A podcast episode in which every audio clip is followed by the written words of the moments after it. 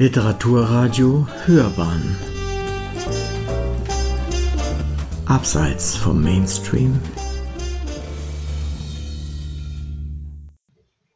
Das Muttermal Wir schreiben das Jahr 1250 im Juni.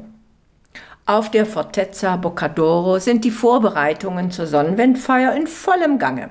Das ganze Burgvolk freut sich auf dieses Fest, denn es ist der einzige Tag im Jahr, an welchem der alte Fürst Alberto mit seiner Familie und den Untertanen gemeinsam speist und die Sonnenwend nach alter Tradition feiert. In diesem Jahr allerdings geht Fürst Alberto unruhig und mürrisch durch die alten Gemäuer, denn sein Sohn, der Erbärmliche, ist von seiner Handelsreise in die nordischen Städte noch nicht zurückgekehrt. Alberto verachtet seinen Sohn und er fragt sich oft, was er denn falsch gemacht hätte. Er, der große Fürst Alberto, war Raubritter und seine Familie und seine Untertanen lebten recht gut davon. Wie herrlich war es doch, wenn er mit seiner feurigen Giulietta, Gott hab sie selig, durch die Wälder ritt und so manches Abenteuer erlebte. Sein Sohn Ernesto hatte ganz anderes Blut in den Adern. Er wollte Kaufmann werden und mit einer Handelskarawane durch die Lande ziehen.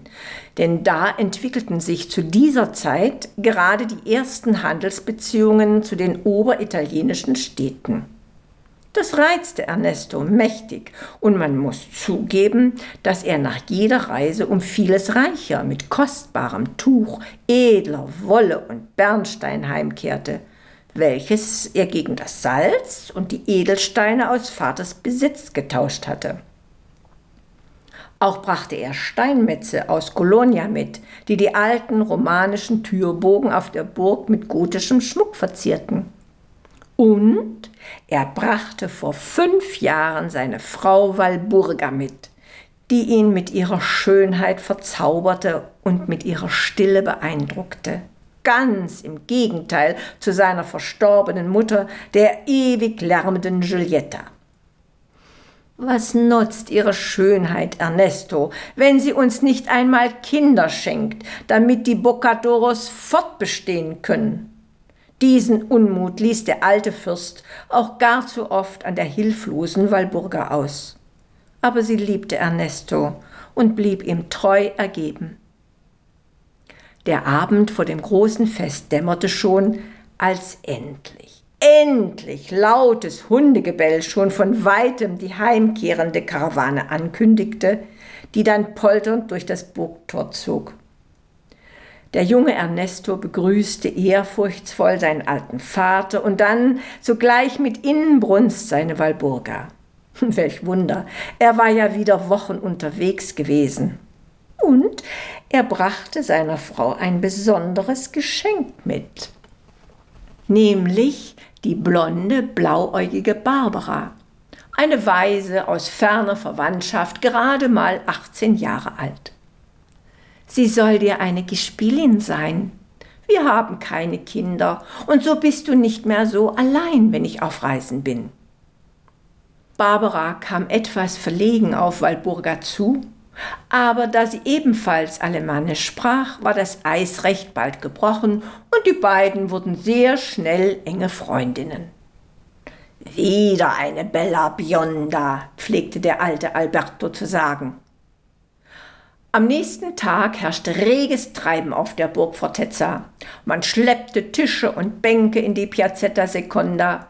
Zinnteller und Zinnbecher wurden reichlich aufgedeckt Körbe mit frischem Brot und Obst standen da, große Krüge mit köstlichem eigenem Wein.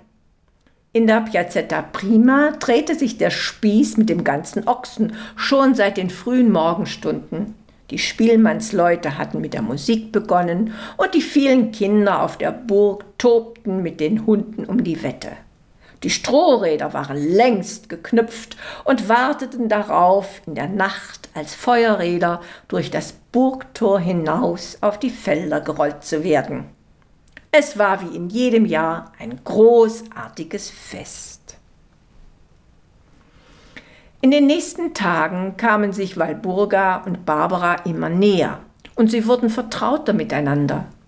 Sie machten in der herrlichen Junisonne einen kleinen Spaziergang über die Via Pinacolo und setzten sich auf die kleine Bank neben dem Rosenstöckchen. Barbara war etwas schweigsamer als sonst, und so fing eben die Walburga an zu reden. Ach, Barbara, ich könnte so glücklich sein. Aber Mond um Mond warten wir darauf, dass ich gute Hoffnung werde. Doch Gott will es uns nicht vergönnen. Als Barbara das hörte, fing sie an zu weinen, kniete sich vor Walburga und grub ihren Kopf in deren Schoß.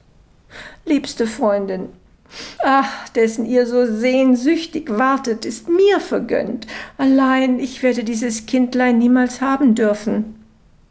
Und gerade als sie sich der Fürstin ganz und gar offenbaren und die Beichte loswerden wollte, sprach sie aber das ist doch ein Geschenk des Himmels, ein Himmelsgeschenk für mich, liebe Barbara. Weine nicht. Äh, weiß der Vater schon von seinem Glück? Dies verneinte Barbara. Nun, das soll auch so bleiben. Du wirst ab jetzt deinen Umstand in weiten Kleidern verbergen und ich werde meinem Gemahl sagen, dass ich gute Hoffnung sei und die Nächte nun allein verbringen müsste. Wir haben ohnehin getrennte Gemächer. Wenn es dann soweit ist, wirst du dein Kind bekommen und gibst es mir. Wir schaffen das gut allein. Danach wird eine gute Amme das Kind nähren so ist jedem gedient. Meine Ehe ist gerettet, der Fortbestand der Boccadoro ist gesichert und dein Kind wird eines Tages Erbe unseres Fürstentums. Beten wir darum, dass es auch noch ein Junge wird. Und so geschah es dann auch. Barbara gebar einen Jungen. Ernesto hatte endlich einen Sohn, den Filippo. Niemand auf der Burg bemerkte diesen kleinen, großen Betrug. Die Zärtlichkeiten kehrten in ihre Ehe zurück und das Glück war vollkommen. Aber wie es nun das Schicksal wollte, Walburga wurde tatsächlich von ihrem Mann in gute Hoffnung gebracht und sie gebar ebenfalls einen Sohn, den Antonio. Es herrschte eitel Freude auf der Fortezza. Selbst der alte Fürst Alberto hatte seinen Frieden mit seinem Sohn gemacht. War er doch nun glücklich, zwei Enkelkinder zu haben. Es war wieder Juni im Jahre 1253, ein Tag vor der Sonnenwendfeier. Ernesto herzte seine Söhne und sprach zu seiner Frau Ach, Walburga, ist es nicht ganz wunderbar, dass wir zwei echte Bocadoros zur Welt gebracht haben, beide mit dem unverwechselbaren Schmetterling? Äh, welchen Schmetterling, Liebster? Nun, dir dürfte doch wohl nicht entgangen sein, dass ich auf der rechten Hüfte ein kleines Muttermal in der Form eines Schmetterlings habe wie übrigens alle männlichen Bocadoros. Was sagtest du? Alle beide?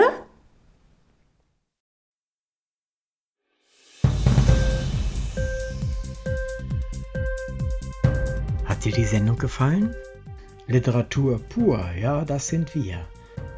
Natürlich auch als Podcast. Hier kannst du unsere Podcasts hören. Enkel, Spotify, Apple Podcasts, iTunes, Google Podcasts, radio.de und viele andere mehr.